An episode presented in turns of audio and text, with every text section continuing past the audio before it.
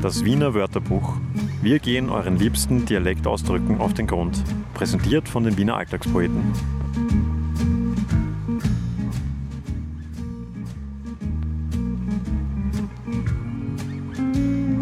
Heute, liebe Leute, geht's einmal ganz wild zu beim Wiener Wörterbuch.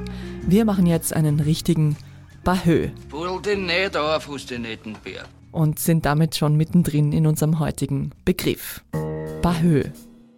Abgesehen davon, dass man das so wunderschön lässig wienerisch aussprechen kann, was ist das eigentlich?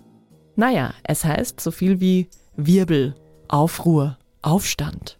Einen Bahö kann man machen, wenn man sich aufregt über irgendwas.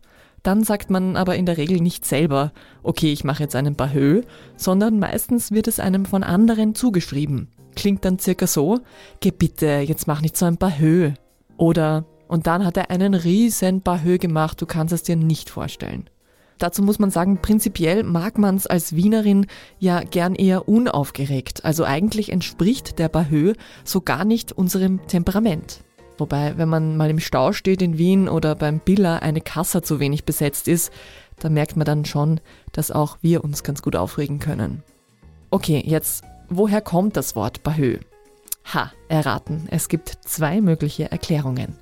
Nummer eins: Laut Duden ist der Bahö ein Erbwort, also ein Wort, das aus einer älteren Sprachform übernommen wurde, in diesem Fall aus dem Mittelhochdeutschen, und zwar von dem Wort beheilen, was so viel bedeutet hat wie über etwas hinaustönen. Zweite Erklärung, der Bahö könnte auch aus der engen Verbindung des Österreichischen mit den Sprachen unserer östlichen Nachbarländer stammen. Auf Tschechisch gibt oder gab es mal das Wort Bahol für Krawall, im Ungarischen das Wort Baholni für sich prügeln oder im Jiddischen das Wort Palhe für Lärm.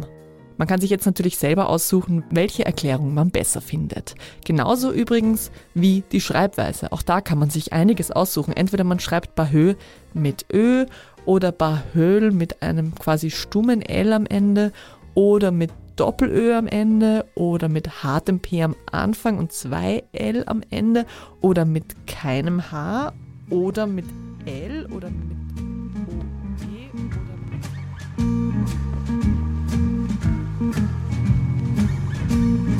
Das war Das Wiener Wörterbuch. Wir gehen euren liebsten Dialektausdrücken auf den Grund. Präsentiert von den Wiener Alltagspoeten.